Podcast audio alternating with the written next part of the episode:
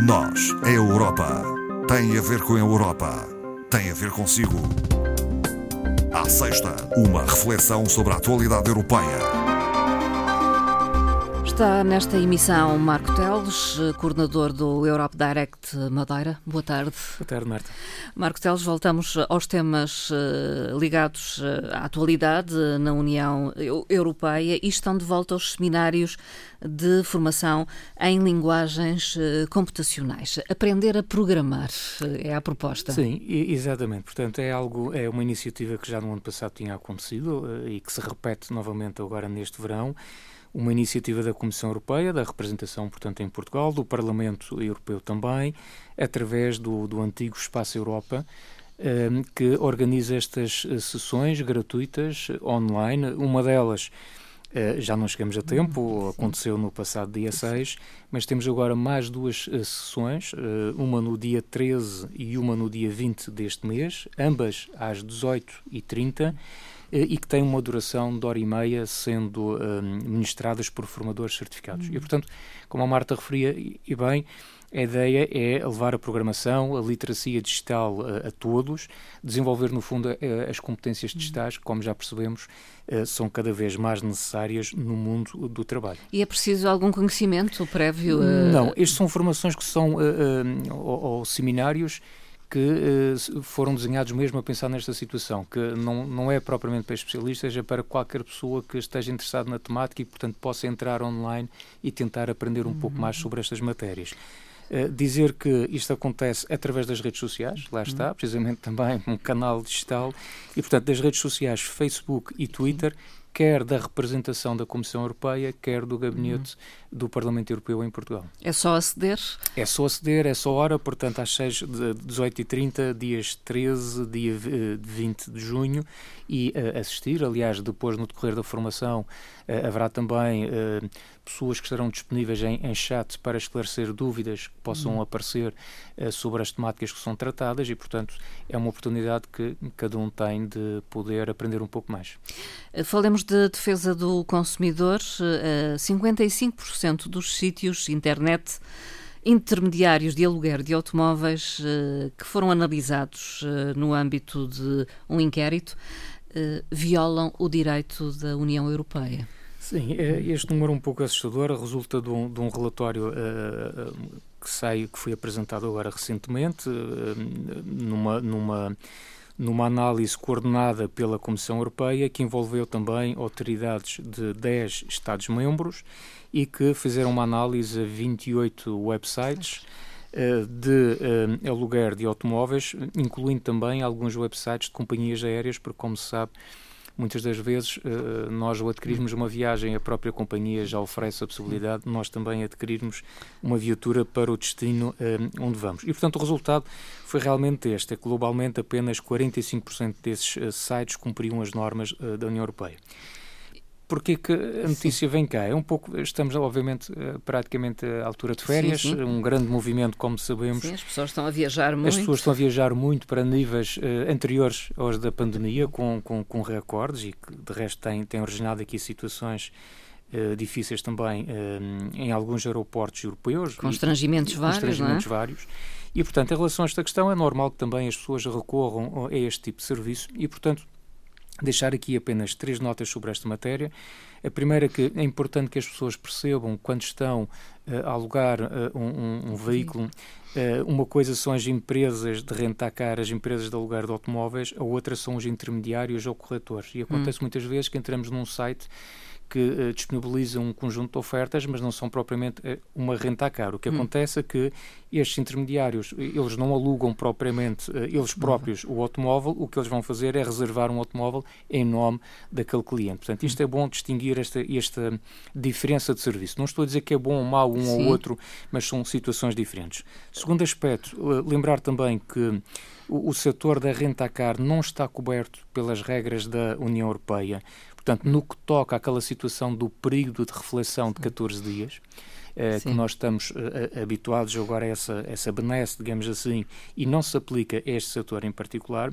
E, por último, dizer que, independentemente de não existirem regras específicas da União Europeia para, em, em matéria, portanto, de, de aluguer de automóveis, convém relembrar que nós todos, enquanto cidadãos, temos os nossos direitos. direitos básicos enquanto consumidor assegurados. E isto pressupõe o quê? Pressupõe o direito à informação, o direito também a um contrato que seja justo, que seja transparente. Uhum e, por outro, eh, um aspecto que terá sido identificado também neste, neste relatório, que é o princípio da não discriminação. Uhum. Portanto, não é possível que uma renta-car esteja, vamos dar um exemplo concreto, a comercializar um veículo eh, por 50 euros por dia e eu depois, sendo português, entrando num site que é francês, digam-me que, devido à nacionalidade, eu não pago 50, mais. mas pago 70. Portanto, isso é uma discriminação em função da nacionalidade e isso, obviamente, viola uhum. as regras dos direitos de consumidores dentro não da União Europeia. Não se sabe se há muitos litígios. Eh, possivelmente sim, haverão com certeza. Há muitas queixas quando chegamos, sobretudo, a este período de verão, na área da, da, da renta à cara, há também na área das, das comunicações, é algo recorrente, nos transportes aéreos também, e, portanto, por isso mesmo, ficaria também aqui a sugestão que um, dúvidas sobre direitos dos cidadãos, hum. neste período em que viajamos um pouco mais do que o habitual, a União Europeia tem o site que é a sua Europa, ou no seu Sim. original Your Europe, eh, que está disponível nas 24 línguas oficiais. Portanto, isto é um hum. aspecto importante, porque às vezes as pessoas não querem consultar porque acham que vão encontrar Sim. um site complicado em inglês e não, o site está eh, disponível nas 24 línguas, portanto, obviamente inclui também a nossa língua portuguesa e responde a, a, todas as perguntas ou dúvidas que nós possamos ter sobre direitos uh, enquanto cidadãos da União Europeia. Já agora podemos recordar o essencial, uh, direitos dos uh, passageiros que utilizam tanto aviões como comboios, enfim, autocarros, Sim, etc. É, é, algo até já um clássico aqui no programa. É verdade. Porque a cada verão, a cada verão nós relembramos esta situação. Portanto, os direitos dos passageiros dentro do espaço europeu estão definidos especificamente para o transporte aéreo, ferroviário, ferroviário, autocarro e navios, e obviamente algo que para nós, eh, de uma forma particular madeirense, é importante porque nós, para sairmos de cá, temos que recorrer, obviamente, ao, ao transporte aéreo. E, portanto, dizer aqui uh, também três notas essenciais sobre esta matéria. A primeira é dizer que os direitos dos cidadãos nas viagens aéreas, eles são exatamente iguais em todos os Estados-membros, porque decorrem eh, da transposição de uma diretiva comunitária. Portanto, hum. não há aqui direitos em Portugal e depois em França ou na Grécia, eles são exatamente Sim, iguais em qualquer um dos 27 Estados-membros. E aplicam-se uh, apenas, entre aspas, a três situações concretas, que é uh, a situação de cancelamento de voos, as situações de atrasos consideráveis, e entende-se aqui um atraso considerável, não são 15 nem 20 minutos, são atrasos superiores a 3 horas, uhum. o que neste caso, dará direito depois uma indemnização uh, que o, o, cliente ou o consumidor, neste caso, pode uhum. pedir. E a terceira situação, em situações de recusa de embarque relacionadas com o chamado overbooking. Uhum. Portanto, estes direitos de passageiros contemplam estas três uh, situações. Depois, uh, um segundo aspecto me parece também que seria importante relembrar é que esta legislação europeia em matéria de transportes aéreos e de direitos de passageiros, ela aplica-se uh, apenas nestas três situações concretas, Sim. que é quando a origem e o destino do voo for um aeroporto da União Europeia, portanto, independentemente do voo ser operado ou não por uma companhia que seja europeia, Sim. portanto, esta situação, os direitos aplicam-se neste, uh, caso. neste caso. Segundo caso, quando o voo tem origem no aeroporto situado fora da União Europeia, mas tem como destino um aeroporto que é da União Europeia, e a viagem ocorre numa companhia que também é operada dentro do espaço europeu. É. Portanto, segunda situação. A terceira, e portanto que vai ao contrário uhum. desta, é quando o voo tem origem num aeroporto da União Europeia, mas o destino é para fora. fora do espaço europeu e aí estes direitos são válidos independentemente da companhia ser europeia ou, ou não. não. Portanto, aplicam-se na íntegra os direitos de passageiros que estão uh, consagrados. E em relação a viagens para o Reino Unido? A já situação, que o Reino Unido está de do fora. Reino Unido era o terceiro aspecto que eu tinha exatamente aqui para relembrar, é que desde 1 de janeiro de 2021, portanto, estas regras da União Europeia um, quando o voo é operado por uma transportadora do Reino Unido ou uma transportadora de um país terceiro, estas situações uh, não se aplicam. Não se colocam. Ou seja, elas são aplicáveis se o voo do Reino Unido para a União Europeia for operado por uma transportadora que é da União Europeia. Ou seja, eu estou a apanhar um voo de Londres para, para. Lisboa e é operado, vou dar um exemplo, por uma TAP, pronto, sem querer fazer publicidade, neste caso, mesmo o, o voo partindo de Londres, num país que não é da União Europeia, mas esta situação prevê que os meus direitos de passageiros estejam uh, consagrados e protegidos. Uh, Marco Teles, há novo regulamento uh, de itinerância que entrou em vigor a 1 de julho. Sim, 1 de julho uh, coincidiu com a passada sexta-feira o nosso feriado regional e por isso também não, nós não tivemos aqui o nosso programa, portanto aconteceu muita coisa desde, desde este dia 1. Um, falamos de comunicações? Falamos, neste caso, deste novo regulamento de itinerância, relembrando que uh, este regulamento uh, uh, de itinerância, dito por outra palavra, estamos a falar do roaming, que as pessoas conhecem Sim. habitualmente como o roaming. Portanto, ele já existe desde 2017.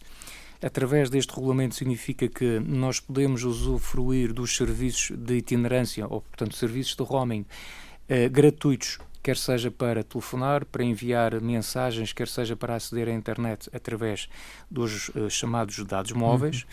E uh, este regulamento foi agora uh, melhorado e foi também, portanto, prolongado até o ano de 2032. Portanto, isto são obviamente boas notícias. Quem já esteve no estrangeiro Uh, antes desta, da, da, existência deste regulamento, em que nós sabíamos o quanto custava fazer uma chamada uhum. para o nosso país ou enviar uma simples mensagem, sabemos muito bem que isto é, um, é uma benesse enorme para nós enquanto consumidores e, portanto, por mais uh, 10 anos vamos ter esta benesse assegurada, com uh, uma, nota que me parece importante, é que este regulamento também uh, não foi só prolongar no tempo, foi também melhorar em alguns Sim. aspectos.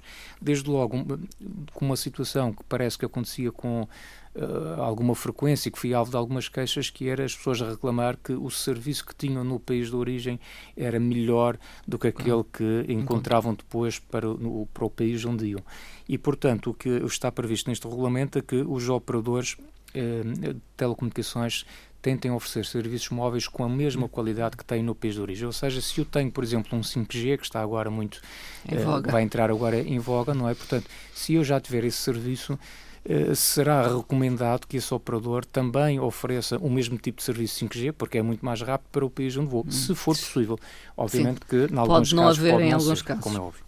Uh, os 35 anos do programa Erasmus Mais vão ser assinalados com uma moeda comemorativa. Sim, também já em circulação a partir do dia 1 de julho, uma moeda comemorativa dos 35 anos do programa Erasmus, uma moeda de 2 eh, euros, como se sabe com alguma frequência são feitas uh, cunhadas uh, moedas, portanto, específicas, comemorativas. Uhum. Aliás, há quem uh, faça, de certa forma, coleção e que tente acompanhar estas situações.